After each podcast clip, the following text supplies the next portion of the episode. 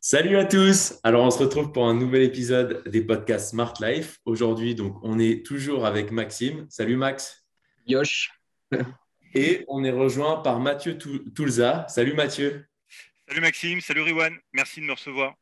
Ah, c'est un plaisir. Euh, c'est vraiment un plaisir parce qu'on va parler aujourd'hui euh, de morpho-anatomie, euh, de préférence motrice, euh, pas que dans la muscu, on va parler aussi d'autres sports euh, pour les personnes que ça intéresse. On va parler aussi de musculation, mais d'autres sports. Donc, euh, on est, comme je vous ai dit, avec Mathieu Touza. Donc, Mathieu, est-ce que tu peux te présenter pour les personnes qui ne te, qui te connaissent pas? Bien sûr, avec plaisir. Donc, euh, Mathieu Toulza, podologue euh, du sport, posturologue sur la région parisienne. Euh, j'ai 43 ans bientôt, et oui, le temps passe. ancien athlète de haut niveau en karaté dans les années 95, 2000 et 2000 jusqu'à 2004. voilà, je travaille avec des sportifs de tout niveau en cabinet. Ça va du sportif lambda au sportif de très haut niveau. Et l'idée, c'est d'essayer d'individualiser autant que possible ma pratique, quel que soit le niveau de la personne, et de lui apporter la réponse tout du moins, d'essayer de lui apporter la réponse la plus adaptée à, sa problématique, qu'elle soit de performance, de prophylaxie des blessures, ou même de conseils euh, à euh. D'accord. Donc, comme tu l'as dit, euh, voilà, tu es podologue, mais on va dire que tu as une, enfin, tu t'es développé une passion pour tout ce qui est donc bah, biomécanique, pour tout ce qui est morpho-anatomie et notamment tout ce qui est préférence motrice du coup chez le sportif. Exactement, tout à fait. Euh, j'ai démarré par un cursus traditionnel de podologue. Et puis, euh, une fois diplômé, euh, je me suis spécialisé. Alors, j'ai fait après un master en biomécanique. Et puis, j'ai découvert petit à petit, c'était en parallèle, l'essor de tout ce qu'on appelle posturologie ou la découverte de l'impact des neurosciences sur la, structure du vivant. C'est-à-dire qu'en fait, on a un squelette. Et on partait du principe, par le passé tout du moins, que tout le monde utilisait un squelette à peu près de la même manière. Et depuis la découverte des neurosciences, et notamment une des découvertes fondamentale qui a fait qu'on a compris que le cerveau était avant tout là pour gérer le mouvement, et eh ben on a compris que chacun, à son niveau, quel qu'était euh, son niveau de pratique, hein, c'est depuis la naissance, on a des préférences de fonctionnement, des préférences d'équilibration qui nous sont uniques. Et du coup, bah, le discours euh, dogmatique qui était avant de proposer à tout le monde la même solution euh, ne fait plus sens aujourd'hui. Il faut essayer d'individualiser la réponse, que ce soit dans le coaching, euh, comme vous le faites, que ce soit dans la, prophylaxie, la prise en charge d'un patient. Et du coup, bah, la connaissance des préférences motrices et puis bien sûr le levier qu'est la morphonatomie permettent de travailler ensemble sur ces deux aspects, la structure pour la morphonatomie et le côté cognitif ou cérébral pour les préférences motrices. D'accord. Donc euh, voilà, comme euh, alors pour euh, si on veut vulgariser un petit peu un petit peu voilà ce que tu as dit pour les personnes donc qui font de la musculation, donc en fonction de votre morphologie, de la longueur de vos segments, de vos insertions musculaires, vous n'aurez pas tous les mêmes bénéfices à faire un certain un certain exercice. Par exemple, c'est vrai que pour tout, on va parler d'un exercice un peu fréquent, donc le développé couché. C'est vrai que euh, on en avait parlé du coup dans un précédent podcast euh, avec Rudy. Si vous avez les bras hyper longs et une cage thoracique hyper fine, c'est peut-être pas l'exercice où vous allez être le plus fort et c'est peut-être pas l'exercice où vous allez le plus performer, être le plus à l'aise et sûrement gagner le plus de, pectoraux.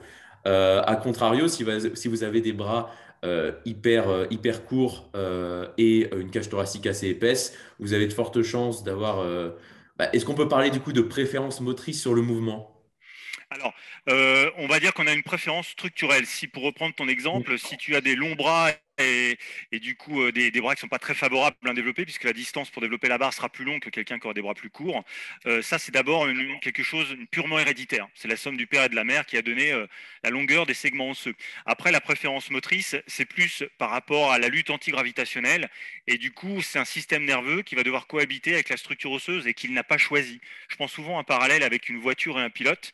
Si tu as Lewis Hamilton, c'est le pilote, et il a une Formule 1, c'est la structure. S'il change de voiture, euh, ou si on garde pardon, la même structure, ça F1, si moi je monte dedans, ma manière de la conduire, bon d'une part je ne suis pas pilote de Formule 1, mais même si je l'étais, si on prenait un autre pilote que lui, tu as des fois des voitures qui performent avec un pilote donné, tu changes le pilote, tu le mets dans la voiture, elle ne performe plus. Pourtant c'est la même voiture, donc elle a un même potentiel, donc la structure est la même, sauf que le pilote, donc le cerveau, ayant changé, eh ben, du coup euh, peut-être que le pilote en question n'utilise pas la structure ou la voiture comme il le devrait. Et eh ben, ton cerveau quand il bouge, il doit utiliser une structure qu'il n'a pas choisie, qui a des forces des, faiblesses. Et il doit en permanence cohabiter avec ça. Donc des fois ça matche dans un mouvement, des fois ça matche pas. Il faut changer le mouvement ou l'adapter. Voilà. Donc euh, c'est vraiment des nuances qui sont fines, mais qui sont pourtant déterminantes. D'accord, donc à bien différencier, donc préférence structurelle, comme on peut parler de préférence peut-être anatomique aussi. Je ne sais pas si ça se dit ou c'est un abus de, de Ouais, langage. Alors en fait, en fait des, t'as des- dans les, si on, si on regarde la morpho-anatomie, pour re- reprendre la, la- la définition que tu as donnée, qui était très intense en développé couché, voilà, la morpho-anatomie, c'est vraiment regarder les zones fortes et les zones faibles d'une structure sur le plan osseux, c'est-à-dire la longueur des segments osseux et la longueur des muscles qui tapissent ces différents segments osseux. Et le cerveau, en fait, en permanence, quand il utilise ce corps, il a des afférences, c'est-à-dire des retours des différentes zones corporelles qui lui envoient des, signaux pour lui dire quelle zone est forte et quelle zone est faible. Et par souci d'efficacité, il a tendance toujours à aller chercher les muscles les plus forts dans une même chaîne musculaire. Une chaîne musculaire, c'est plusieurs muscles qui travaillent ensemble. Et dans cette chaîne-là, il va aller chercher les muscles les plus forts parce que ça lui demande moins d'énergie que de les utiliser. Et du coup, ça devient quelque part une préférence musculaire. Voilà, ça c'est déjà une donnée. Et à côté de ça, bah, il a également une préférence motrice, c'est-à-dire une manière de bouger qui va devoir dealer avec ses préférences musculaires et c'est un échange permanent en fait. Et c'est avant tout bien sûr aussi contexte dépendant, c'est-à-dire que tu prenais l'exemple euh, de développer le développé couché, c'est un mouvement extrêmement technique. Euh, bah, pour le coup, si ta structure est adaptée, tant mieux. Si elle l'est pas, mais que tu veux faire de la compétition de développé couché, tu vas devoir quand même faire avec. Et donc, du coup, c'est avant tout le contexte qui te dicte. Et la morphoanatomie, quand tu le peux, des fois dans certains sports, tu peux adapter les gestuels, mais pour le coup, le développé couché ou les mouvements d'altéro qui sont extrêmement euh, euh, codifiés, bah, si tu regardes les formes de corps au plus haut niveau mondial, euh, ils sont tous extrêmement adaptés en fait. En altéro, tu as très peu de fémurs longs. En développé couché, tu as souvent des gars qui ont, ils sont bedonnants, mais qui ont des fois des cages thoraciques énormes et des bras courts, ce que Rudy appelle euh, des hippopotames ou des dinosaures. Et voilà, tu vois, et, et, et en altéro, tu as des gorilles, c'est-à-dire des jambes courtes et des troncs longs, c'est plus facile et plus propice à la flexion. Par contre, si tu dois faire un développé au-dessus de la tête, des bras longs, c'est plus problématique. Donc c'est un deal en fait. C'est tout ça, ça, cohabite en permanence et ton cerveau fait au mieux avec ce qu'il a. C'est ça.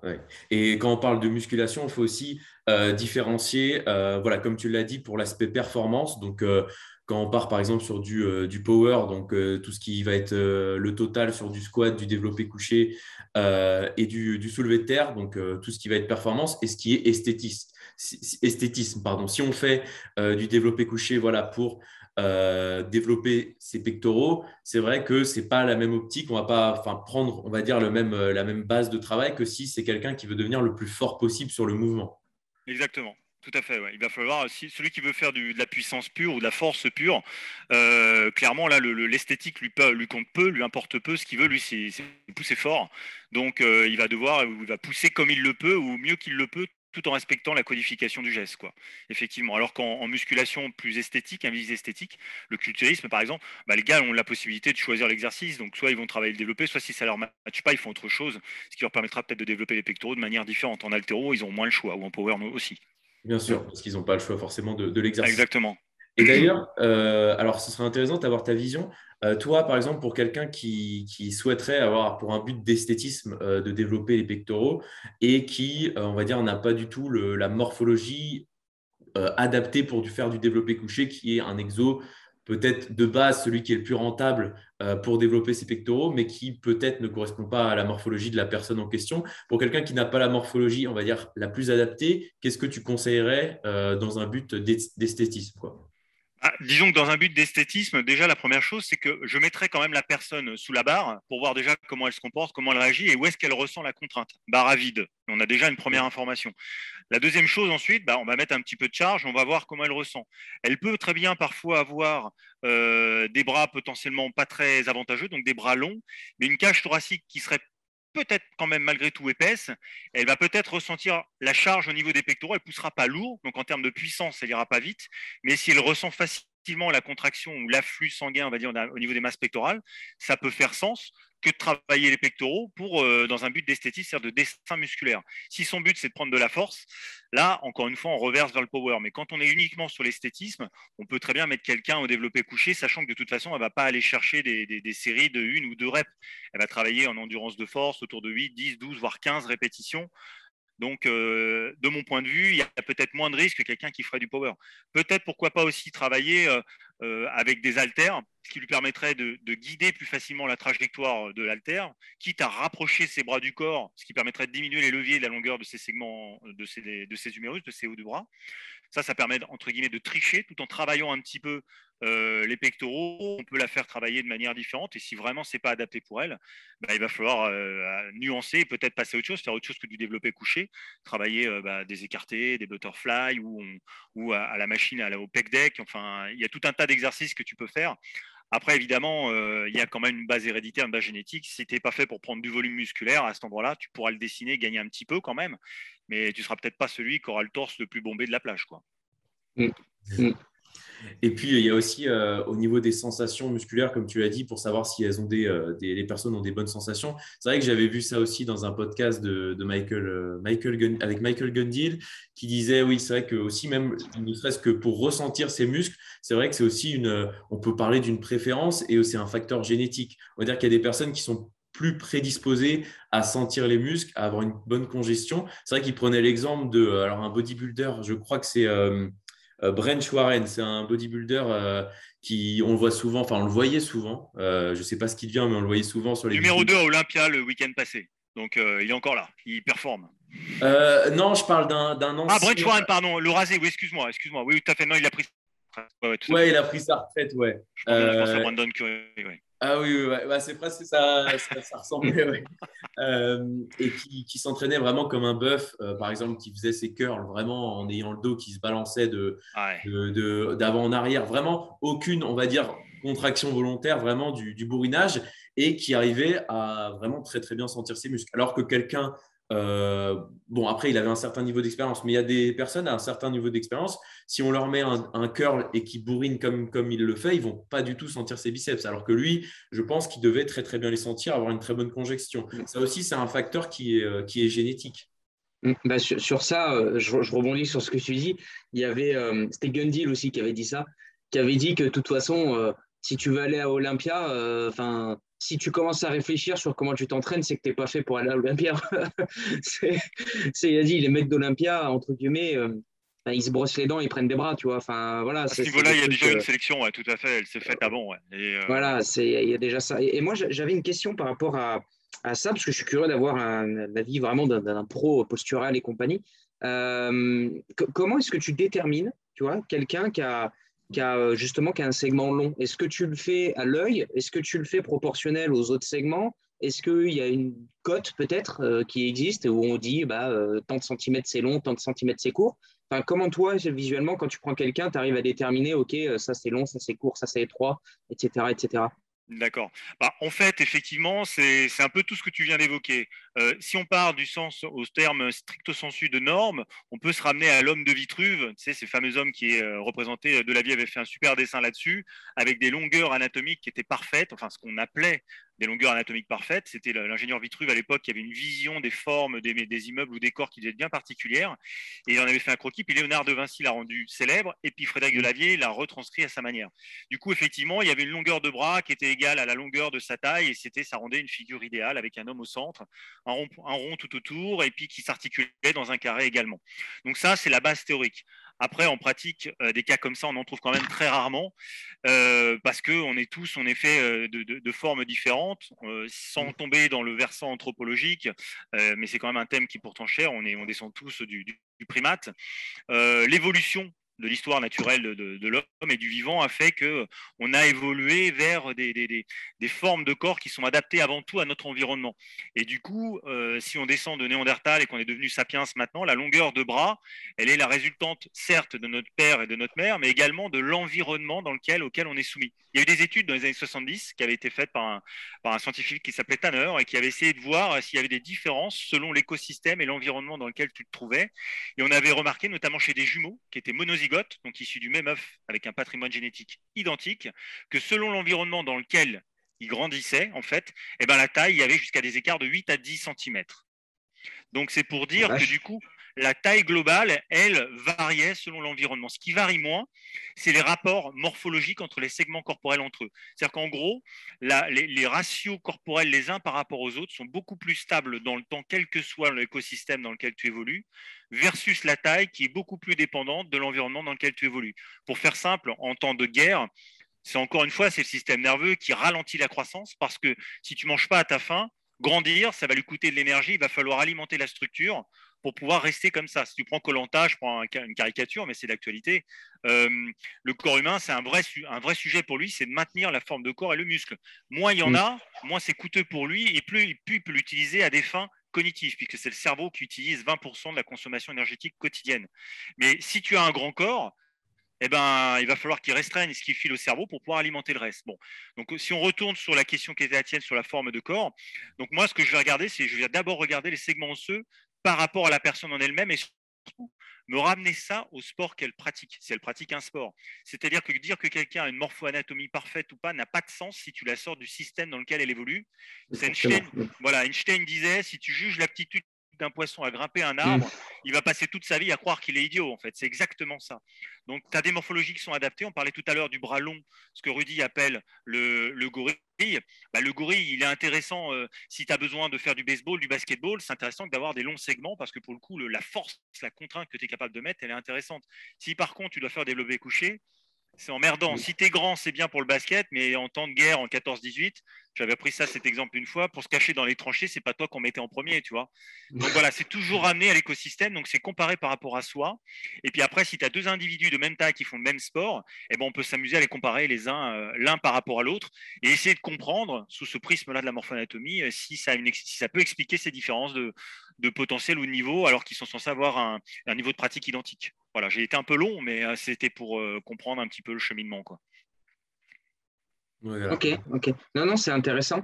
C'est intéressant. Et oui, moi, je, suis le premier à dire à chaque fois que, de toute façon, euh, tout est une question de contexte. C'est sûr, on ne va pas comparer, on va pas comparer un bodybuilder avec un powerlifter, par exemple. C'est pas du tout la, même chose.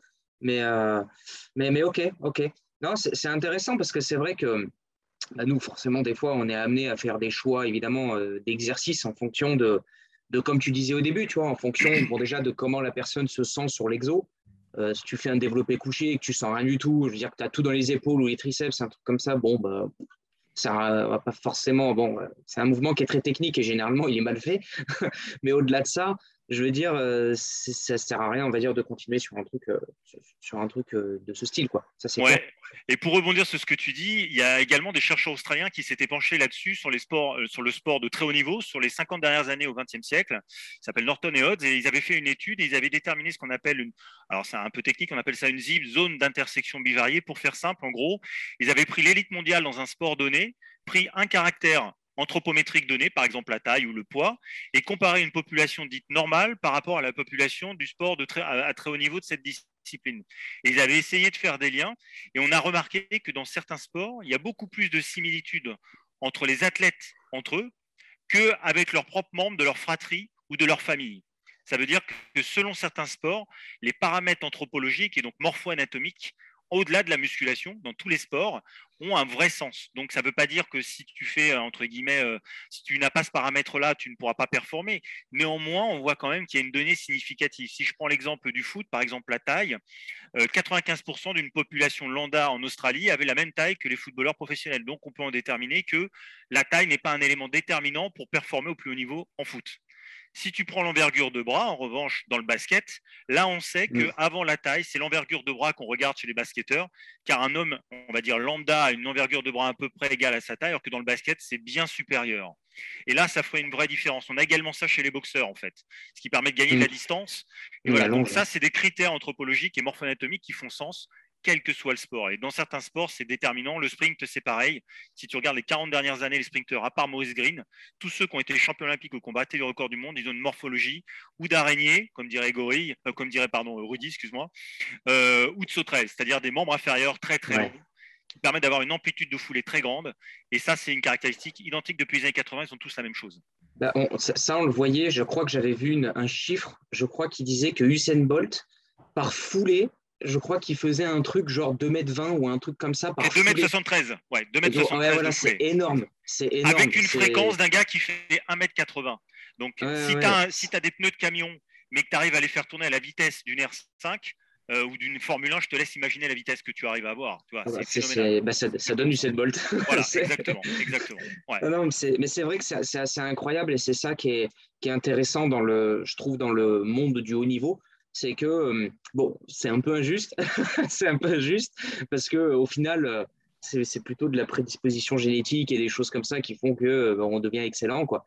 Je veux dire, je pense que Cristiano Ronaldo, bon, il a travaillé, mais je pense que si on regarde un petit peu, c'est comment on appelle ça, ses, prédispositions génétiques et même la manière dont il est, etc. Bon, il est fait pour ça, le mec. Je veux dire, c'est un athlète. Euh, voilà, avant d'être un footeux, c'est un athlète au sens euh, figuré et propre du terme. Il mange, il dort, il pense, il mm. s'entraîne, il vit foot, quoi. Mm, mm. Donc, euh, clairement, tu as raison, oui, tout à fait. c'est clair, c'est clair. Mais du coup, c'est cool, c'est cool. Et, est-ce que tu penses que, parce que là, on parle beaucoup de, mécanique en soi, tu vois. Mais moi, moi, je m'intéresse beaucoup de, beaucoup à tout ce qui est aspect justement mental, tu vois, etc. et est-ce que tu penses qu'il y a des gens qui euh, arrivent à mieux justement solliciter leur structure, etc. etc. Alors, pour revenir à ce que disait Michael Gundil sur la, le privilégier certaines zones par rapport à d'autres, il y a aussi l'histoire de ton vécu, c'est-à-dire quel sport tu as fait tout jeune. Il, faut remarquer, par exemple, alors encore une fois, je vais prendre un lieu commun, mais euh, si tu fais un sport qui va, euh, admettons, euh, je sais que bah, bah, par exemple, Michael Gundy le disait très bien dans un podcast, il avait évoqué le fait, je crois qu'il avait fait de l'aviron, et du coup maintenant, l'aviron, qui est un sport qui nécessite une forte puissance au niveau des masses des grands dorsaux, alors pas mm. que, mais notamment, maintenant, les, mouvements de grands dorsaux qui pratiquent en musculation, il ressent clairement le mouvement, parce que déjà tout jeune, en fait, son cerveau a créé une connexion. Il y avait la base héréditaire, mais le cerveau a tendance à élaguer les zones et à renforcer les zones dont il a besoin dans le mouvement qu'il fait. Donc plus je vais faire jeune de l'aviron, plus mon cerveau va avoir tendance à développer une connectique avec les muscles qui me permettent de faire cette perf ou ce sport. Et du coup, bah, plus quand je vais les mettre sous tension, je vais les ressentir vite en fait. Donc oui, clairement, quand tu es tout jeune et que tu façonnes ton corps, il y a la part héréditaire, mais tu peux quand même arriver à moduler plus ou moins selon les personnes, bah, ton aptitude à recruter euh, certains, sports, certains muscles, pardon. Et c'est aussi ce qui peut faire sens si on revient euh, parmi tes auditeurs, auditrices, il y en a peut-être certains ou certaines qui ont des, enfants en bas âge. Euh, ultra spécialiser un enfant dans un sport trop jeune, c'est de mon point de vue une erreur, à la fois sur le plan de l'équilibre et secondairement à la fois sur le plan de la diversité motrice pour faire en sorte que son cerveau puisse être capable de faire plein de mouvements et utiliser toutes ses structures corporelles pour après justement aller vers la spécialisation. Les Chinois font ça très bien, ils commencent jusqu'à 8-9 ans, ils laissent les gamins faire un peu tous les sports et à partir de 8, 9, 10 ans, ils commencent à les sélectionner et les orienter vers les sports dans lesquels leur, cela leur paraît d'être plus performant. Et bah oui, parce qu'en fait, ils ont développé une connectique naturelle pendant un certain temps et après, bah, le, on va dire ce pourquoi tu es bon commence à apparaître après. Alors, je ne te parle pas du côté mental où là, les Chinois, je ne suis pas sûr, enfin, j'ai rien contre les Chinois, mais je ne suis pas sûr qu'ils prennent soin de toujours de savoir si ça fait plaisir aux gamins. Mais bon, voilà, dans l'eau, il y a quand même euh, beaucoup de Chinois qui performent et, euh, et voilà pour une petite anecdote qui peut peut-être intéresser, on parle le chinois Yao Ming, l'ancien basketteur, je ne sais pas si tu te souviens, 2m29. Ouais, 2m40, non C'était pas un truc comme ça 2m29, 2m29. Ouais, voilà. Il était, il était le résultat d'un programme de sélection, alors c'est un peu cru de dire ça, où les Chinois avaient mis en place un process où ils avaient recruté une maman et un père pour faire un athlète grand.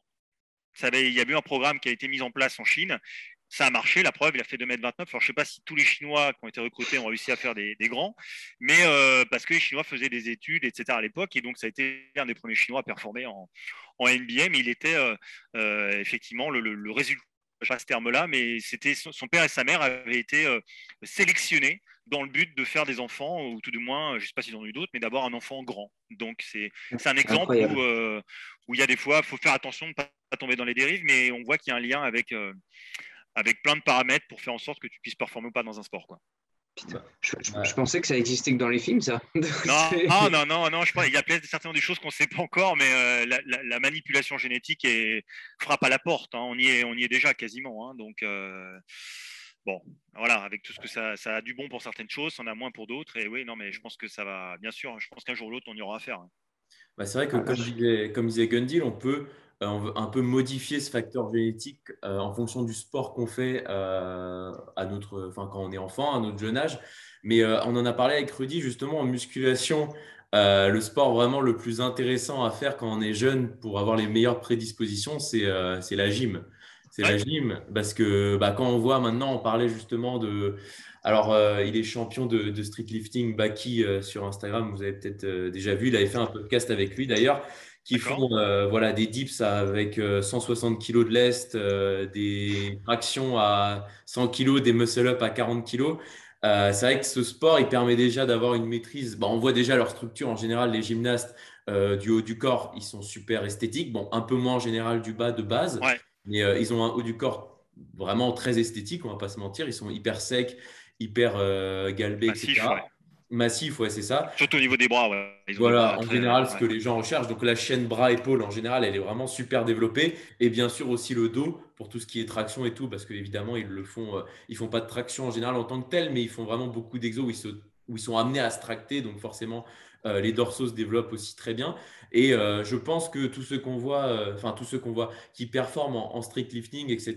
Donc tout ce qui est exo-poids de corps. Bon, maintenant ils ont rajouté aussi le squat dans le strict, dans le strict lifting. ce qui est bien, ce qui est bien pour les jambes, parce que mm. les, souvent les gars avaient des jambes de moineau, du coup légères parce qu'ils n'en avaient pas besoin entre deux barres, ça leur permet de porter plus facilement. Par contre, c'est vrai qu'une fois en short, ça ressemblait pas à grand chose. Quoi. Mais bon, après c'est autre chose.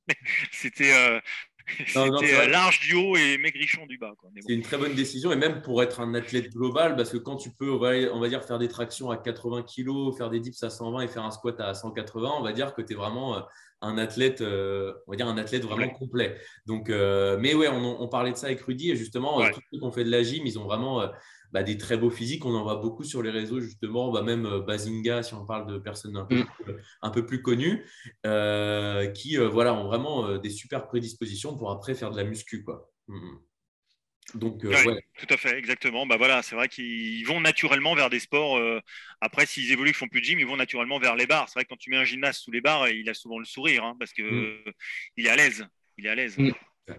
Donc en plus en musculation maintenant on retrouve voilà tout ce qui est strict lifting donc euh, où ça se rapproche quand même relativement de la, gym mais euh, dans un aspect différent. Donc euh, c'est vrai que voilà mais tous ces facteurs génétiques qu'on peut modifier en fonction de bah, de ce qu'on a fait en étant plus jeune comme sport bah, c'est vrai que c'était super intéressant. Moi je n'étais pas du tout au courant et c'est vrai que c'est en regardant du coup en lisant plutôt Gundil que qu'on apprend ça. Et d'ailleurs, j'avais une petite question, euh, alors juste par curiosité, est-ce que du coup, pour tout ce qui est euh, morpho-anatomie, euh, biomécanique, est-ce que tu t'es du coup beaucoup inspiré de Gundil et de Lavier pour, on va dire, tes connaissances sur ce sujet-là?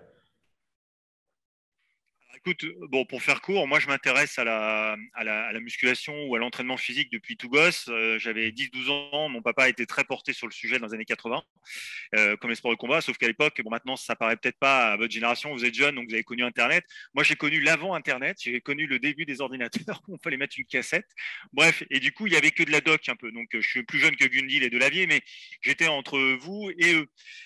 Donc, euh, bah, à l'époque, Gundil de Lavier ne parlait pas trop encore de dans les années 90, ça a éclos au début des années 2000. Donc, je regardais les bouquins de Lucien de Méliès. Euh, mon père avait une pleine malle de tout un tas de bouquins qui venaient des États-Unis. Alors, il y avait de apprendre et acheter, mais c'était très intéressant. Et oui, après, quand euh, euh, Delavier est arrivé avec sa morphoanate et surtout Gundil qui a apporté l'approche un peu plus euh, technique, ça a fait véritablement sens parce que ça a répondu à, tout ce qui était, toutes ces questions qu'on se posait quand on allait en salle. On disait, oh là là, c'est fou, il peut performer, il peut, si, alors que moi, je n'y arrive pas ou vice versa. Et ça a répondu à certaines choses, tout à fait. Surtout que nous, dans notre pratique de, alors de, je pense, quand je dis nous, c'est les podos, les kinés, bref, tous les spécialistes de, de santé euh, dans l'approche biomécanique, euh, on travaille sur, euh, sur ça déjà, c'est-à-dire sur l'orientation angulaire. En revanche, il n'y a pas de formation sur la longueur des os et sur la longueur musculaire et la cohabitation entre les deux. Et donc, c'est ça qu'ils ont apporté en plus, et c'est en cela que ça fait sens, parce que même dans le cadre d'une consultation posturale, on s'en sert. Mais au début, aujourd'hui, j'ai très peu de collègues qui le font. J'essaie moi d'en parler euh, dans mon domaine, mais, euh, mais du coup, oui, donc c'est une somme de tout ça qui a fait que je me suis intéressé. Euh, voilà. Et puis j'ai rencontré Rudy il y a quatre ans aussi, où on avait regardé ensemble, lui pour sa morphoanate, et moi avec les prefs, on avait vu un petit peu bah, sur son. Lui, il avait servi de modèle, et on avait passé une journée ensemble, et je avais, on avait essayé d'échanger et voir les liens qu'il y avait entre les deux. Et c'était très sympa. C'est comme ça que je l'ai rencontré et qu'on a gardé contact après. D'accord, ok. Non, mais c'était voilà, vraiment par, par, curiosité, parce que du coup, euh, moi, nous qui, qui, qui sommes peut-être euh, voilà, un peu plus jeunes, c'est vrai qu'il bah, y avait déjà tout à disposition euh, pour apprendre eh sur le sujet, mais c'est vrai qu'avant, il n'y avait pas tout, toutes ces informations et pas Internet comme maintenant pour, pour se renseigner. Ah non, ouais, ouais, non, non. C'est vraiment par, curiosité, ouais. J'avais juste. Ouais, tout à fait, non, non.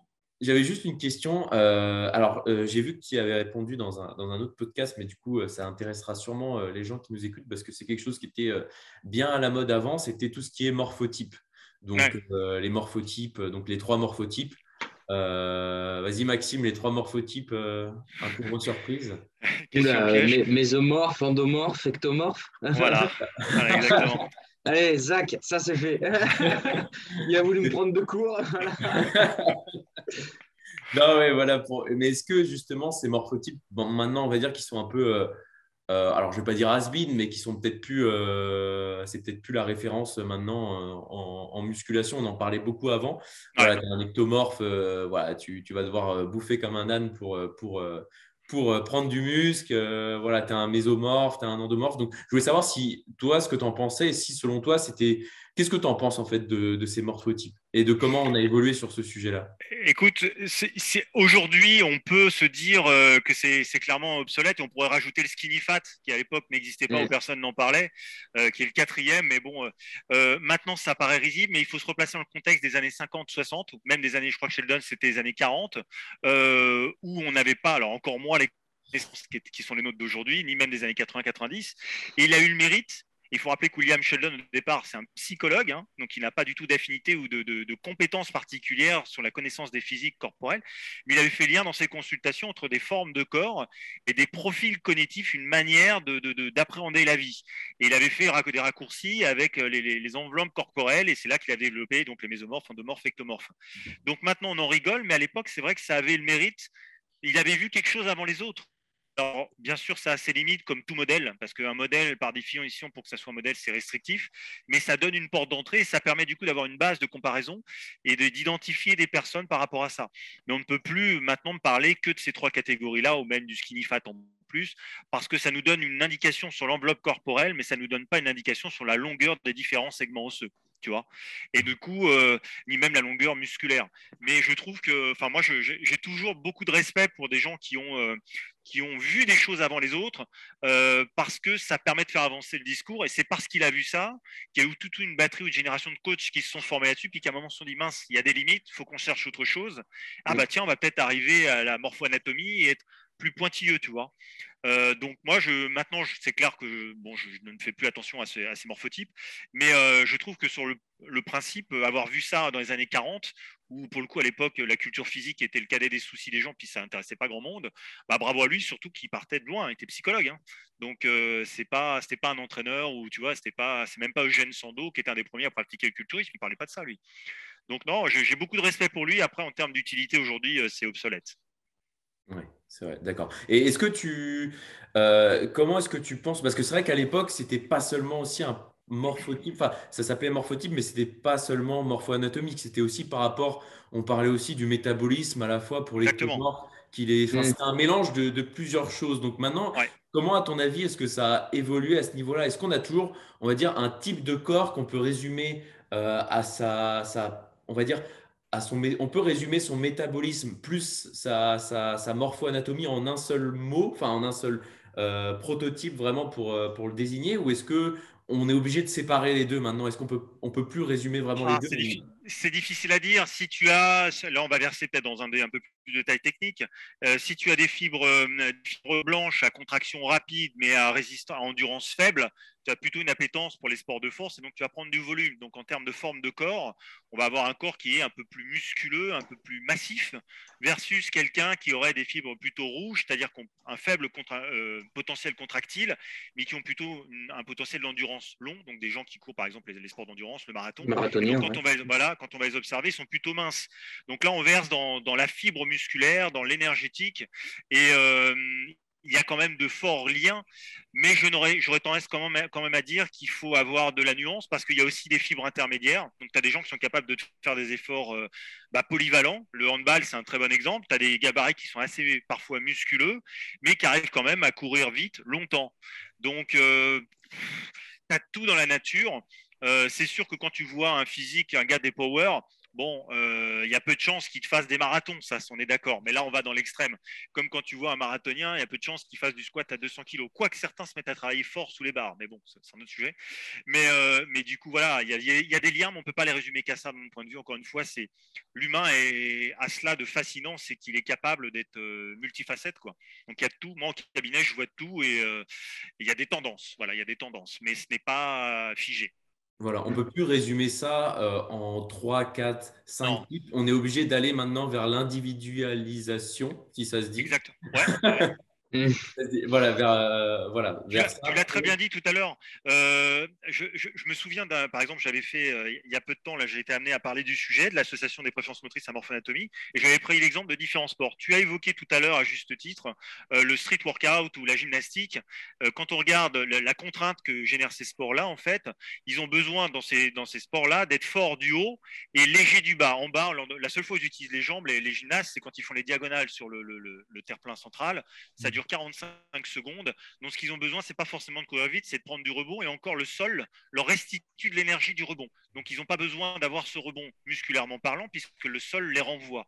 Donc, ils ont des jambes fines, mais le haut musclé. Si tu prends les cyclistes de vitesse, il y a eu chez nous des Florian Rousseau, euh, euh, des Laurent Gannet, c'était l'inverse. Ils avaient des troncs plutôt minces et des jambes hyper développées. Donc, ça donnait des formes de corps opposées aux, euh, aux gymnastes. Donc, si on s'en tenait au principe des morphologies de Sheldon, on n'arriverait pas à les catégoriser, cela. Parce qu'on aurait du volume en haut et pas en bas, et puis l'autre, on aurait du volume en bas et pas en haut. Tu vois Donc, c'est très fin. Il faudrait presque s'amuser après à se dire, voilà, tiens, s'il est volumineux du bas et pas en haut. Et quand tu regardes la personne, en fait, qui fait beaucoup de sport ou qui fait un, peu de sport, le volume de musculaire te donne une indication déjà de, la zone corporelle qui est mise sous contrainte. Donc, pour l'exemple des cyclistes et des gymnastes, ben, on a vraiment deux oppositions. Quoi. Le piste de vitesse, il a besoin d'être tonique du haut, mais pas volumineux, parce que c'est du poids supplémentaire à véhiculer. En revanche, d'avoir des grosses cuisses pour faire le tour du, du, euh, vélodrome à haute vitesse, bah, c'est de la fibre rapide, et donc contractile forte, ça fait sens que d'avoir des grosses cuisses. C'est pas pour rien qu'ils ont tous des grosses cuisses. Donc du coup, on sort des gabarits de William Sheldon, on sera obligé de trouver autre chose. D'accord, ok. Non, bah c'est, je pense que c'était vraiment super intéressant d'avoir ton avis là-dessus parce que voilà, même, même nous à notre époque, euh, enfin, je sais pas, j'ai l'impression qu'il y a, il y a 10 ans, c'était toujours d'actualité. Euh, on parlait toujours de, de, de, ce type de morphotype. sur les vidéos YouTube, tout ça que je pouvais regarder quand j'ai commencé à m'intéresser euh, à ce sport, on parlait toujours de ce type de morphotype justement et que c'est assez récemment qu'on a commencé à dévier justement vers peut-être des, choses un peu plus intéressantes et plus individualisées. Quoi. Exactement. Bah ouais, parce que la, force d'Internet, c'est que du coup, alors tu trouves du tout et, son contraire, mais c'est que ça stimule aussi beaucoup. C'est une sorte de d'émulation, on va dire faut voir les choses positivement. Donc, il y a, globalement, il y a une émulation et euh, dans le contenu. Alors, il y a des fois du bon et du mauvais contenu, mais je pense que ça pousse aussi les gens à réfléchir, à se poser des questions et à aller chercher plus loin. Avant, c'est vrai que quand tu n'avais que les documents, que les bouquins, bah, si tu n'achetais pas le livre, tu restais tout seul dans ton coin et tu savais pas que ça existait. Là, avec Internet, maintenant, on a profusion d'informations. Alors, c'est difficile parfois de faire le tri, mais ça permet quand même à celui qui est curieux d'aller chercher des informations, de se questionner lui-même s'il est un peu curieux, s'il a fait, s'il a remarqué des choses et de les creuser en fait. Donc oui, tout à fait, c'est ce qui fait que ça va très vite. Il y a 10 ans, en 2010, Internet, c'était YouTube, c'était le début, ça existait depuis quelques années. Maintenant, en 10 ans, il y a eu un gap de fait phénoménal quand même. Donc euh, ça va très très vite. Ouais, ça va très très vite. Maintenant, on a accès à une masse d'informations, mais euh, pas forcément toujours. Euh, voilà, après, il y a du lard et du cochon, comme on dit. Hein. C'est clair, clair. Voilà, c'est comme toute chose. Quand c'est l'opulence, c'est difficile de, faire le tri. C'est ça. Maxime, je te laisse la parole parce que je monopolise la parole depuis tout à l'heure.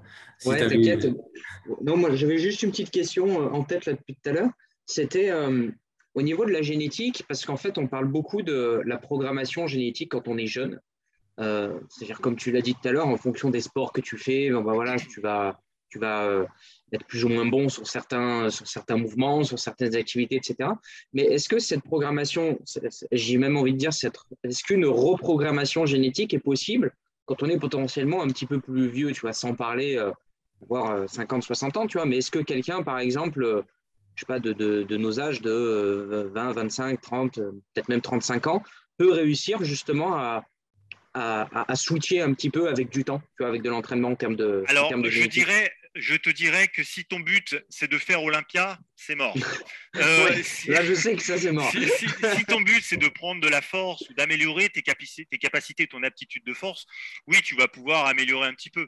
Après, ta base génétique, elle est quand même euh, bien ancrée en toi. Et surtout, ce qui va se passer, c'est qu'à partir de 35-40 ans, euh, bah, ton corps, naturellement, par instinct de survie, il a tendance à moins prendre facilement du muscle. Parce qu'encore une fois, c'est très coûteux sur le plan énergétique que d'entretenir une masse musculaire. Donc, il ralentit son métabolisme ou il ralentit ses capacités de de muscle. Tu peux prendre de la force parce que tu tu vas peut-être améliorer ta connectique ou améliorer ta capacité à recruter toutes tes unités motrices, c'est-à-dire ce petit lien, ces petits câbles électriques, on va parler simplement, qui relient le cerveau à tes, fibres musculaires.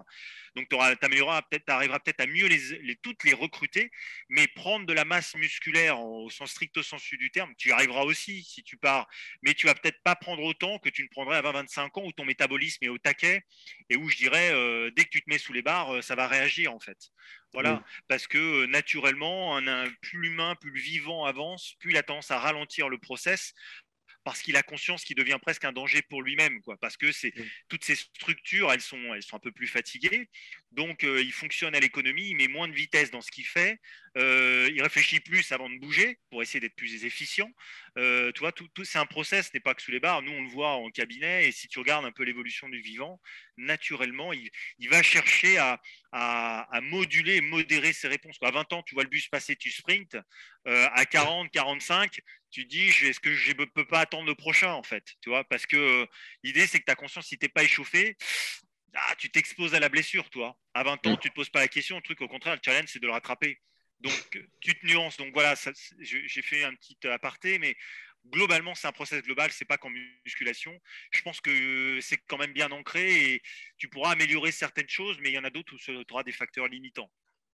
Non, parce que je, comptais aller en NBA avec mon mètre 70, du coup j'espérais grandir un peu, tu vois. Ah, écoute, euh, euh, ils ont besoin de gens pour mettre de la glace dans les bacs. Et, voilà.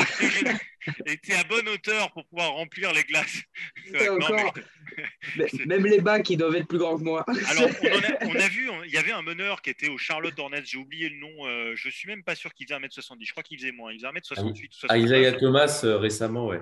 Voilà, après, as toujours, il y a des exemples, il y a des gens qui vont dire oui, mais il y a un tel. Bien sûr, et tant mieux, heureusement que c'est pas, c'est pas foutu pour tout le monde. Mais globalement, euh, voilà. Et puis c'est surtout ce qu'il faut se poser la question, c'est des centres de formation de recrutement maintenant. Ils sont obligés, ils ont tellement de gamins euh, qui viennent frapper à la porte, qui sont obligés de recruter, obligés pardon, de recruter sur des critères alors, on peut discuter longtemps s'ils sont bien ou pas bien, bon ou mauvais, mais ils sont obligés de choisir. Et euh, si tu fais 1m30, j'exagère encore une fois, mais, et que tu as, 17 ans, bon, tu es peut-être le roi des dribbles avec le ballon de basket, mais c'est vrai qu'en NBA où le panier, que sais-je, à 2 mètres, je ne sais plus combien il est, à plus de 2 mètres 80, bon, bah, ça va être compliqué pour toi. Donc, euh, ils vont peut-être te, sélectionner, te dire bah non, c'est dommage, tu ne pourras pas, tu auras peut-être été un très bon joueur. Mm. Mais ouais, c'est compliqué. Et quand tu rajoutes tes préférences motrices derrière, bah, ça complexifie encore plus les choses. Quoi. Mm. tu as, toujours, de toute façon, des, comme tu dis, des, prédispositions. Après, c'est vrai qu'il y a toujours, entre guillemets, des exceptions, mais il y en a euh, un sur 10 000, peut-être. Ça me fait penser à.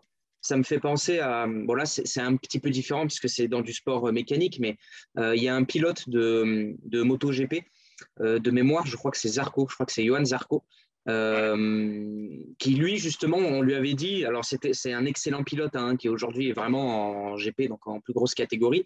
Et, toute sa vie en fait on lui avait dit mais toi c'est mort tu pourras jamais aller en GP puisque le mec il fait 1m54 en fait. Et donc on ah lui disait par on lui disait par rapport à la moto la moto qui fait 300 euh, chevaux pour 150 kg enfin et que ça reste quand même gros c'est des 1000 cm3 donc ça reste quand même gros il lui disait c'est impossible, tu ne pourras jamais aller, aller en GP. Et bon, et, fatalité, il est en GP et il s'en sort super bien. Mais, euh, mais bon, euh, des mecs comme ça, il y en a, euh, comme ce que j'ai dit, à l'époque. Pardon, excuse-moi. Peut-être que si à l'époque où on lui a dit ça, c'était il y a 10-15 ans, et il y avait beaucoup moins d'assistance électronique que maintenant. Et c'est ce qui fait que bah, lui, il a évolué. Les motos catégorie MotoGP aussi et peut-être que la moto d'aujourd'hui, il arrive à la maîtriser euh, parce que bah, les deux se sont rencontrés, l'avancée technologique et son corps arrivent à dealer entre eux. Peut-être que le MotoGP des années 2000, où elles étaient extrêmement brutales, où il n'y avait pas toute cette, assistance pardon, électronique, bah là, il se serait fait éjecter, en fait. Tu vois Ce qui est marrant, c'est que tu parles de ça, c'est que Rossi a eu le même problème dans l'autre sens. Parce que lui, il fait 1m83 ou 84. Il est plutôt très grand donc, pour un pilote moto. Et il a fallu qu'il arrive, lui, à se, à se, mêler au MotoGP quand on s'est de plus en plus petite. Il a fallu qu'il arrive à se confondre avec ce carénage. Et il y avait eu une vidéo YouTube là-dessus où effectivement il disait qu'il avait dû euh, rivaliser sur sa position, sur l'angulation euh, quand il prenait de l'angle avec la moto. Mm. Donc comme quoi les extrêmes, c'est toujours pareil. Euh, c'est voilà, c'est pas facile quoi. C'est clair. J'avais vu un, sur Netflix, il y a un reportage que je trouve très inspirant, parce que moi j'aime bien ce genre de truc, un reportage biographique sur Antoine Griezmann en fait, il, raconte un peu son histoire et comment il est devenu pro, etc., etc. Et en fait, il raconte que, que qu'avec son père, en fait, ils ont bataillé pendant mais des années à faire tous les centres de formation de France, etc. Enfin, vraiment à partir à droite, à gauche, à faire tous les trucs en France, mais uniquement en France. Et, euh, et, en fait, euh, il disait qu'il n'était jamais pris parce que bah, Antoine Griezmann, c'est pas quelqu'un euh, qui est physiquement, c'est pas c'est pas quelqu'un qui est incroyable quoi. Enfin, je veux dire, il a une génétique à être quand même mince, Griezmann à la base. Et, et en France, on a un jeu qui est très dur, qui est très physique, et donc forcément, forcément, bah, Antoine Griezmann, même s'il était technique, bah, ça rentrait pas dans le, dans, le, dans, le cadre, en fait. Ça rentrait pas dans le cadre. Et, et, il expliquait, ça me refait penser à ce que tu disais au niveau du poisson euh, qui monte dans l'arbre, etc. Et, euh, et, en fait, dans le reportage, il dit que le dernier truc, genre vraiment le dernier truc qu'ils ont essayé avec son père, c'était un recruteur espagnol qui était, je sais plus de, qui, de quel club c'était, c'est un club connu, hein, c'était, euh, ah, je, ah, sais plus, j'ai pas envie de dire de bêtises, mais je crois que c'était. Peut-être la Sociedad. Hein oui, la Sociedad, il a commencé là-bas, je sais pas. La Sociedad. C'était ça, c'était Real Sociedad. Voilà, bah, c'était le, mec, de, un, des recruteurs du Real Sociedad qui est venu le voir et qui, lui dit écoute, euh, bah, moi je te veux parce qu'en Espagne, c'est pas du tout le même jeu. Exactement. et, en fait, effectivement, en Espagne, c'est un jeu qui est très furtif, qui est très technique, qui est très vif. Là où en France, c'est pas du tout. Euh, c'est pas moins de duels physiques là-bas, ouais, c'est beaucoup plus basé. Bah, on n'a qu'à le voir, on l'a vu encore récemment, les joueurs du foot euh, espagnol, euh, ils sont pas très grands. Tu avais les Iniesta, les Xavi, les Puyol, c'était pas des monstres. Le gardien est grand parce que lui, il a intérêt à avoir de l'envergure. Mais les autres, dans leur jeu, tout à fait, c'est le jeu du Barça en fait, c'est des bah, touches, une touche de balle, donc il n'y a pas de contact ou moins de contact avec l'adversaire. Tout à fait. C'est le, stéréotype, c'est tu avais les défenseurs entre guillemets qui étaient grands parce que les Gérard Piqué, les Sergio Ramos, c'est des gens qui sont très grands. Euh, mais, mais, tout le reste, c'était que des mecs ultra vifs. Et en fait, on en revient à ce que tu disais tout à l'heure. C'était qu'effectivement, tu as peut-être une structure qui n'est pas adaptée au contexte actuel, mais qui est peut-être très adaptée à un autre. Quoi. Exactement, euh, tout à fait. C'est ça, ouais. Non, non, euh, on est, on est d'accord sur, sur la. Tout à l'heure, on a parlé, tu sais, je t'ai parlé des chercheurs qui avaient établi ce qu'on appelait la, la zone d'intersection bivariée. Et cette mm. zone d'intersection bivariée n'a de valeur qu'au moment où on la produit. C'est-à-dire qu'elle va être amenée à changer parce que les conditions, le contexte va changer. Il y avait une anecdote, pour rebondir sur ce que tu dis par rapport au lancer du javelot, où euh, pendant longtemps, dans les années 80, le javelot, les gars, quand ils lançaient, ils dépassaient les 110, 120 mètres ça devenait dangereux presque dans un stade. Donc ils ont réfléchi à l'idée de se poser la question de se dire bon, comment on peut faire pour faire en sorte que le javelot il aille moins loin? Donc bah, en fait, ce qu'ils ont fait, c'est qu'ils ont augmenté le diamètre du javelot et ils ont modifié la forme, ce qui, en a, ce qui a alourdi un petit peu le javelot et donc les, les, barres ont commencé à diminuer. Mais les formes de corps du coup ont changé aussi. On s'est mm. retrouvé avec des, et les techniques aussi ont changé et donc la zone d'intersection bivariée n'avait plus la, qui avait été faite avant n'avait plus de valeur. Donc en fait, ben, le, ce qu'on attend dans, dans un sport d'une forme de corps peut changer si les règles ou si le contexte change par la suite. Donc, c'est-à-dire, ça n'a de valeur qu'au moment où on l'observe. Donc, euh, c'était pour rebondir sur ce que tu disais que, euh, euh, bah, que ça, les formes de corps, elles sont ce qu'elles sont à un moment donné, mais qu'avec le temps, bah, voilà, Griezmann, il a trouvé le lieu où s'épanouir, puis on a bien fait, puisque bon, bah, maintenant, il est plutôt bon. Donc, donc voilà. Bien, on va dire. Ouais, tout à fait. Donc, pas mal. tout ça, ça fait sens. Quoi. Non, non, clairement, clairement. Hum, hum, hum.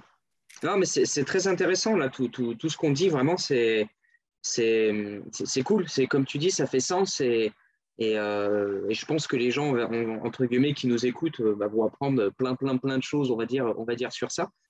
Euh, donc non, vraiment, c'est très intéressant. Moi, ça, c'est des sujets, je pourrais parler euh, des heures sur des sujets pareils. Alors, pour ajouter, euh, bah, enfin, si je peux me permettre, c'est on, on, a, discuté beaucoup du versant euh, morpho-anatomique et au début, on parlait aussi des, préférences motrices et je pense que ça, tes auditeurs, ça peut les intéresser aussi d'avoir peut-être un petit peu plus de détails sur le sujet. Pourquoi je te dis ça? Parce que je vois bien, moi, l'effet que ça produit en cabinet quand les gens découvrent cet aspect-là d'eux-mêmes.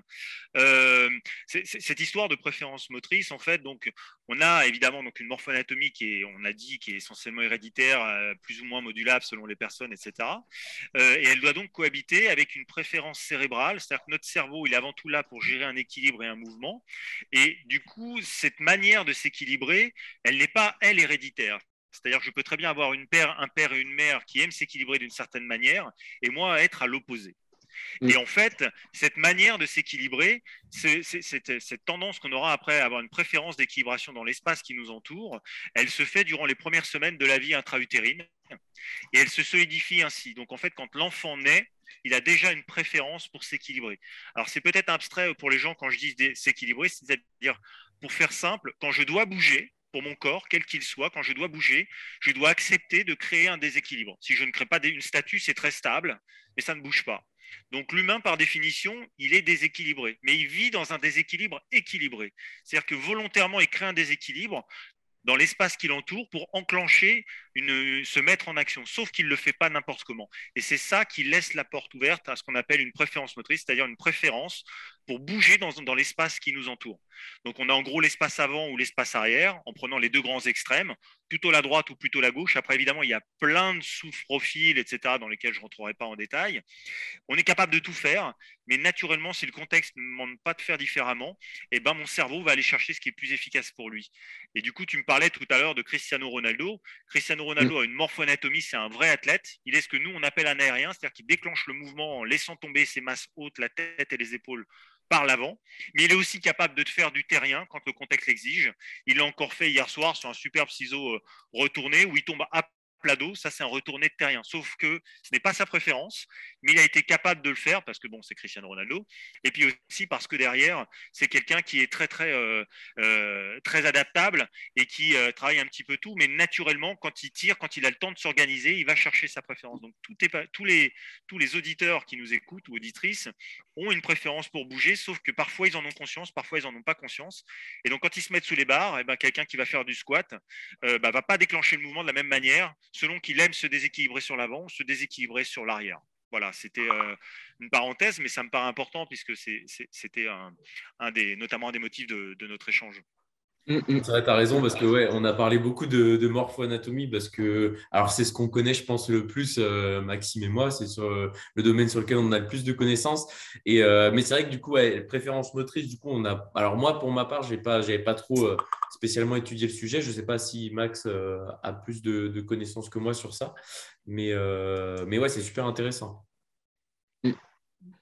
Non, complètement, complètement. Et non, non, je n'ai pas forcément plus justement de, connaissances, mais, euh, mais c'est très intéressant et de toute façon, euh, je pense que moi, ça aussi, c'est pour ça que, que j'aime bien faire, faire ces podcasts aussi, parce que ça permet de rencontrer des gens qui savent, qui sont experts dans certains milieux et, euh, et du coup d'en savoir plus, tout simplement. Voilà, donc c'est, ça, ça, me paraissait intéressant et il y a un lien avec le cognitif, c'est-à-dire une manière de, de, d'écouter, de voir le monde, c'est-à-dire que mon cerveau, pour chacun d'entre nous, a déjà fait cette expérience ou tout du moins l'a vu autour de soi. Si on regarde une personne âgée qui est en difficulté pour s'équilibrer, donc tout à l'heure je disais que le cerveau, la priorité absolue pour lui, c'était l'équilibre, elle va regarder le sol et du coup, elle va se couper du monde autour d'elle, elle ne va plus prendre l'information autour d'elle, elle est concentrée sur le risque de chute potentielle. Et elle va ponctuellement prendre un troisième point d'appui pour relever la tête et prendre l'information. Pourquoi je parle de ça? Bah Parce qu'en fait, la manière qu'on a de s'équilibrer, traduit les préférences qu'on a pour percevoir le monde. C'est-à-dire qu'en gros, une fois que je suis stable, si je suis stable, mon cerveau est disponible pour prendre l'information autour de moi. Et du coup, si j'ai une préférence pour être stable, eh ben, je vais avoir également une préférence pour prendre l'information. Donc, c'est-à-dire qu'on va avoir des gens, par exemple, si on prend des extrêmes, ceux qui se déclenchent par l'arrière, on parle des gens qu'on appelle des terriens. Ils mettent de la flexion quand ils marchent et ils aiment fonctionner dans, le cognitif, sur le plan cognitif, prendre avancer pas à pas. Et quand vous les regardez marcher, d'ailleurs, ils marchent un peu sur l'arrière en attaquant fortement avec le talon. Ils mettent un pied après l'autre. Et chacun a vu d'autres personnes dans la rue qui marchent un petit peu en déséquilibre avant, ce que nous, on appelle des aériens. Et ceux-là sont beaucoup plus intuitifs dans leur schéma de fonctionnement au quotidien.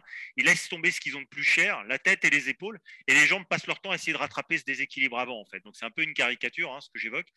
Mais, euh, mais sur le plan cognitif, ça fait sens parce que c'est important de comprendre comment on s'équilibre pour pouvoir justement, euh, euh, bah, les enfants en classe, par exemple, clairement, tous ces enfants qui présentent parfois des, des équipes de dysorthographie, dyslexie, d'équilibre également, ou qui ont, des fois, on a tous eu des, des enfants, ou peut-être soi-même, des impressions de, voir quelqu'un qui bouge mais d'une manière un peu pataude, et eh ben, il y a souvent des troubles de l'équilibre qu'on appelle des réflexes archaïques ou des troubles au niveau de la préférence d'expression motrice, et c'est lié à tout ça. Donc ça fait sens que de travailler dessus, parce que clairement, on peut améliorer les choses en travaillant là-dessus.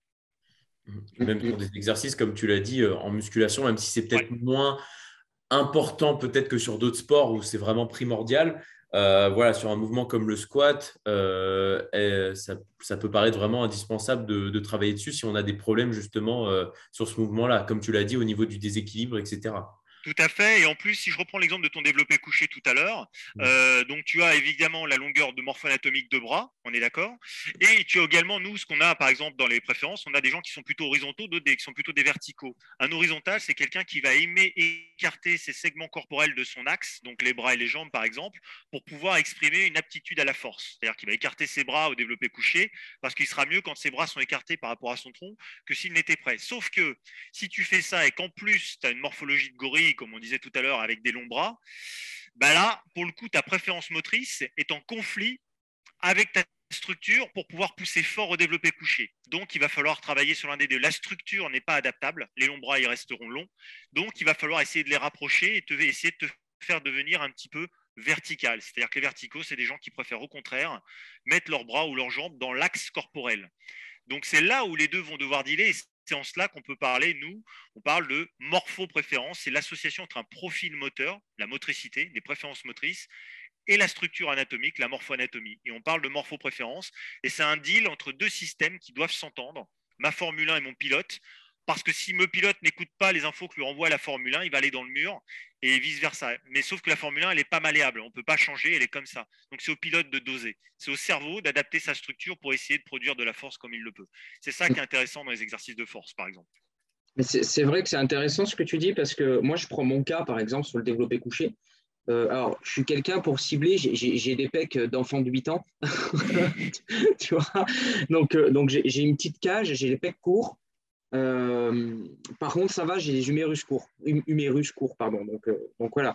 Et en fait, j'ai mis très longtemps, mais genre, des années, hein, j'ai mis très longtemps avant de sentir euh, correctement mes pecs sur un développé couché. Pendant longtemps, j'ai écouté des gens. Tu sais, il y avait, eu cette propagande, on va dire, du, du, du développé couché aux haltères, comme quoi c'est super bien et que le développé couché à la barre, c'est nul. Enfin, tu vois, il y a eu une propagande, on va dire, sur ça pendant longtemps. Et donc, moi, bah, je pense un peu comme tout le monde, hein, je me suis rué beaucoup sur le, sur le développé aux haltères, etc., etc., etc. Et en fait, je me suis aperçu que là où je sentais vraiment, mais, vraiment mes pecs et pas mes épaules et, mes triceps, euh, c'était sur, euh, sur un développé couché barre où je suis extrêmement, mais alors, euh, j'ai envie de dire, pas, pas autant qu'en force athlétique ou un truc comme ça, mais, mais où j'ai quand même un pontage qui est assez exagéré, en fait, tu vois euh, et, là, en ayant en fait un pontage comme ça, bah, je, me suis aperçu que la différence que j'avais entre un développé couché, par exemple, aux haltères et, euh, à, la, et à la barre, c'est que quand tu prends tes haltères et que tu pars globalement en bas, c'est-à-dire en fait, si tu pars pas avec une barre, tu sais où tu es, en haut. Quoi. donc, euh, donc, je veux dire, quand tu pars en bas, bah, j'arrivais pas à vraiment resserrer avec le poids en fait mes, mes, mes omoplates derrière et à bien, et à bien bomber ma poitrine. Ce qui faisait qu'en fait j'étais complètement plat et que je prenais tout euh, bah, dans euh, les épaules, dans les triceps et quasiment rien dans les pecs.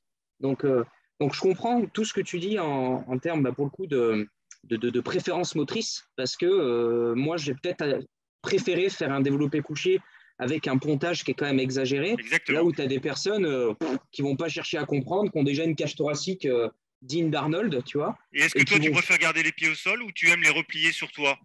Euh, non, je préfère, au sol. Voilà, donc ça, ça nous donne une indication sur quelqu'un qui a un profil plutôt aérien, c'est-à-dire que quand tu te cabres sur l'arrière, bon, ça modifie évidemment les, bras de levier au niveau euh, pectoraux et les épaules, mais ça active aussi une chaîne musculaire que nous on appelle postéromédiane, c'est-à-dire tous les muscles qui tapissent la partie postérieure de ton cou, et ça augmente ta stabilité à partir du moment où tu es stable, ton cerveau peut produire de la force. S'il n'est pas mm. stable, quand il va produire le mouvement, euh, ça va être des, comment dirais-je, mal coordonné. Donc ça pourrait expliquer pourquoi tu aimes, comme tu dis, te cabrer ou augmenter ton pontage, parce qu'en faisant ça, en fait, tu mets sous tension ta chaîne musculaire bien particulière de l'aérien, et du coup, ça te permet de te stabiliser, et après, tu as un potentiel de force accru versus quelqu'un qui serait peut-être à dominante plus terrienne, et qui va aimer au contraire garder son dos à plat et replier ses jambes sur son tronc en contracte, parce que ça, ça lui permet de mettre sous tension ses abdominaux et de mettre la chaîne opposée à l'aérien, c'est-à-dire la chaîne du terrien qu'on appelle nous et lui sera plus stable comme ça. Tu vois ça, c'est des indications qu'on a rien qu'à l'observable, parce que toutes ces préférences, elles se testent, elles s'observent, mais des fois, c'est pas fiable. Ça se teste, il y a des tests bien spécifiques, mais déjà, quand tu regardes quelqu'un qui pousse lourd dans un schéma comme le tien ou le schéma opposé, on peut, il y a fort à parier qu'il ait une préférence pour plutôt faire de l'aérien ou plutôt pour faire du terrien, qu'il est plus fort dans l'un ou dans l'autre. Donc ça, ça fait sens. Tu vois, naturellement, ton système nerveux, il t'a dit, enfin, il t'a fait ressentir que c'était mieux comme ça pour lui que pour toi. Ton système mhm. nerveux sait comment c'est, ce qui est bon pour toi. Sauf que comme on est très individus euh, euh, imitants, on regarde forcément pour appartenir au groupe, on a tendance à regarder ce que font les autres. Euh, d'une part parce qu'on arrive dans un domaine parfois qu'on maîtrise pas, donc on regarde ce que font les meilleurs. Et aussi, mm. mais si si jamais tu te mets, comment dirais-je, tu t'isolais et que tu cherchais la bonne façon de faire, à un moment, ton système nerveux va trouver, en fait. Il va naturellement ce qui est bon pour lui, tu vois. C'est, si on te mm. mettait sur une île tout seul, perdu, avec une barre et une cage à squat, eh ben, euh, tu trouveras une solution pour toi. Je dis pas qu'elle sera, tu pourras faire 200 squats, mais tu trouveras une solution, tu vois. Et c'est ça qui est intéressant, c'est que c'est un mélange de tout ça, en fait. C'est un, vrai pot commun. Mais, quelqu'un, c'est vrai. Quelqu'un qui relève ses jambes pourra jamais être aussi fort au développé couché que quelqu'un qui justement préfère euh, poser les pieds. Ça, ça, dépend, ça dépend. T'en as qui sont euh, qui pourraient être gainés. En fait, ils ont besoin de recentrer leur masse, c'est-à-dire ils vont avoir besoin de rapprocher les masses de leur segment, de leur centre en fait. Le terrien, si tu prends donc ce que je te disais, celui qui aime se stabiliser sur l'arrière, l'utilise plutôt une chaîne antéromédiane, c'est-à-dire les abdominaux, les grands droits, etc., euh, qui permettent du coup de refermer comme une coquille d'œuf, en fait. Et plus il rapproche ses extrémités de son centre, plus il est gainé. Du coup, quand il va avoir tendance à pousser au niveau du développé couché, il va avoir tendance à se refermer sur lui. Alors après, à très haut niveau, quand tu regardes les concours de développé couché, les trois quarts ont les pieds au sol. Ça ne veut pas dire que les trois quarts sont aériens. Ça veut juste dire que dans les trois quarts, ils ont, ils ont tendance à forcément à faire beaucoup de pontage, comme tu disais, Maxime. Euh, mm. pourquoi? Bah, Parce que d'une part, ils ont, on leur a enseigné comme ça à avoir les pieds au sol. Deuxièmement, parce que je pense qu'au plus haut niveau mondial, il y a eu une sélection. Et c'est-à-dire que si tu as tendance à replier les jambes autour de toi, certes, tu vas être stable, mais à un moment, la consigne aussi est que pour performer, peut-être qu'on te demande d'avoir une codification bien particulière. Donc, soit tu es terrien, mais tu es adaptable et tu vas devoir fonctionner comme un aérien, soit tu n'arrives pas à ce niveau-là. C'est l'exemple de tout à l'heure où je te disais, euh, on pourrait croire que tous les aériens, que tous les terriens pardon, sont forts au squat parce qu'on demande de descendre très bas. Et comme le terrien a besoin de flexion, on pourrait croire qu'il n'y a que des terriens au squat. Non, il y a des aériens, sauf qu'ils produisent l'effet différemment ou ils se sont adaptés à la codification d'exercices qui leur demandait d'être terriens pour l'exercice. Je ne sais pas si je suis très clair dans ce que je euh, Voilà, donc c'est voilà, mais tu as des gens qui seront plus forts en rapprochant les genoux du torse. Sauf que si le code de la motricité, c'est d'avoir les pieds collés au sol, je parle dans les compétitions de haut niveau, bah, ils mmh. devront performer comme ça. Donc, ils vont devoir s'adapter. Soit ils le sont, soit s'ils ne le sont pas, ils n'arriveront pas au plus haut niveau mondial. Voilà, donc c'est clair qu'il y a des, gestes techniques qui facilitent plus la donne euh, quand tu as une motricité par rapport à une autre. Mais sinon, globalement, quelle que soit ta motricité, tu peux performer dans tous les sports. Mais les sports très codifiés où il y a beaucoup, une technique très marquée, donc l'altéro, le développé, mm. etc., bah là, euh, c'est moins évident, quoi. Tu vois, parce que tu ne peux pas forcément faire ce que tu veux. C'est les juges qui disent tu es descendu assez bas, pas assez bas et tout. Euh, on, a, on, a pas mal de choses comme ça, effectivement. Mais sinon, tous les autres sports où tu es libre de bouger, euh, tu peux faire former ce que tu veux en, fonction de ce que tu veux faire. Quoi. Mm, mm. Non, de, toute façon, c'est clair que quand tu regardes euh, en, power ou en, strong, et même c'est encore plus flagrant, je trouve, en strongman. C'est, tu regardes les strongman, les mecs, c'est, c'est, un peu stéréotype, mais c'est, des camionneurs, les gars. Quoi. Tu vois, c'est, ils sont tout petits, les, bon, les trois quarts, hein, sauf euh, tu prends, je sais plus comment il s'appelle, la, montagne là, qui fait 2 mètres, je sais pas combien, 200 kilos, enfin non, 160 kilos, 180, je crois, comme ça. Ouais, tout à fait. c'est un monstre, euh, c'est un monstre le type, mais, mais hormis ça, euh, tu prends les, les, les Edio, les compagnies, les mecs comme ça, c'est, ils ont un rapport poids-taille qui est, démesuré, quoi, qui est complètement démesuré. Exactement. Ouais, et, si, et, Diol, si tu regardes, en plus, il a une morphologie, il a, il a un très long tronc, il a, il a des cuisses qui sont pas très, très, enfin, elles sont grosses, mais elles sont pas très longues. Et, du coup, euh, lui, il était très fort au soulevé de terre, euh, mm. parce qu'effectivement, bah, ça, alors, il y a le côté, évidemment, il a un potentiel génétique, enfin, il est très fort déjà naturellement de base, mais en plus, son corps est fait pour ça. C'est-à-dire qu'il n'y a pas besoin de beaucoup fléchir pour aller chercher la barre. Euh, mm. Donc, du coup, ça ne veut pas dire que quelqu'un qui ferait 2 mètres ne pourrait pas faire ce qu'il fait, mais en termes, si on mesure la contrainte énergétique et la dépense, elle va pas être la même pour quelqu'un qui fait 2 mètres versus Eddie Hall. Quoi. Voilà, donc il va mm, falloir mm, que la mm. personne qui fait 2 mètres arrive à produire encore plus de capacité de force pour soulever la même barre. Donc c'est vraiment, euh, c'est véritablement euh, extrêmement euh, marqué. Et c'est d'ailleurs pour ça qu'au Strongman, ils ont, au début, il n'y avait pas beaucoup de variétés. C'est dans les années 2000, c'était souvent, tu avais la grosse boule sur, le, sur la bidoche, mmh. le squat. Et puis après, ils se sont mis à tracter des camions. le gars que sais-je, le gars, il balance de la pierre. Enfin, c'est varié. Et petit à petit, tu as commencé à voir arriver des physiques avec des formes différentes, en fait. Et au mmh. CrossFit, c'est pareil. Tu avais le CrossFit du début où les mecs, ils étaient comme as, aussi large que long. Enfin, c'était quand même pas Mike Froning, Fraser, etc. Et si tu regardes leur forme de corps, et chez les femmes aussi, maintenant ils te mettent de la nage, ils te mettent de la course. Donc, on va voir petit à petit ces formes de corps changer. Parce que quand tu feras 90 kg pour 1m75, quand il s'agit de nager vite sur deux bornes, bah, ça sera peut-être plus utile d'avoir 15 kg d'écart entre ton rapport poids-taille, tu vois. Donc, on va certainement voir une modification des corps parce que la règle aura changé. Cette fameuse zone d'intersection du je te disais tout à l'heure, cette règle-là, des formes de corps changent parce que le contexte change. Mm, Donc, mm, ce mm. sera marrant de voir comment ça évoluera. C'est clair, c'est clair. Non, mais c'est super intéressant. En tout cas, c'est super intéressant de, de, de, de, parler de tout ça. vraiment, euh, je te dis, c'est des sujets, ça, je pourrais en parler pendant des heures. Donc, euh, bah, avec plaisir, écoute, euh, pas de souci. Non, non, avec grand plaisir. Non, mais ouais, en tout cas, c'est vrai que c'était super intéressant. Euh, du coup, je pense qu'on a fait à peu près le tour des questions. Euh, je pense que de toute manière, euh, si jamais les personnes ont des questions supplémentaires, ils peuvent nous les poser à, à Maxime ou à moi, ou déjà juste un retour sur le podcast. Comme ça, on, pourra faire, ce sera peut-être l'occasion de faire un, deuxième épisode si jamais les gens ont encore beaucoup de questions sur le. Ah, avec plaisir, effectivement, tout à fait. Ouais, ouais, non, c'est ravi. Mm. Les gens ont encore beaucoup de questions sur le sujet, mais, euh, mais en tout cas, je pense que c'était super complet et comme l'a dit Maxime, super intéressant. Donc, euh, même nous, on était là euh, bah, comme, des, comme des élèves, du coup, pour apprendre un petit peu.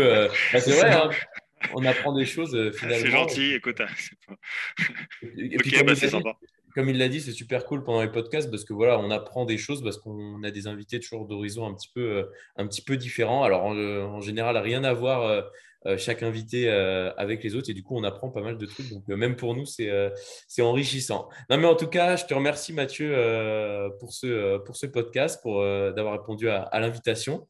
Et comme je t'avais dit si je te ferai un retour de ce que nos, nos, élèves ou les gens qui nous suivent ont pensé et s'ils ont d'autres questions d'autres questions à te poser Ok, bah merci beaucoup. Merci Maxime, merci Riwan euh, pour votre accueil. C'était super sympa. J'adore toujours parler de, mes, enfin de mes, pas de mes, ils ne m'appartiennent pas, mais des sujets qui me fascinent et qui me passionnent. Voilà. Avec plaisir. c'est avec plaisir. Donc je vous remercie à tous d'avoir euh, suivi, euh, d'avoir suivi ce podcast et on se dit à bientôt pour un nouveau podcast. Salut à tous. Merci, au revoir. À plus.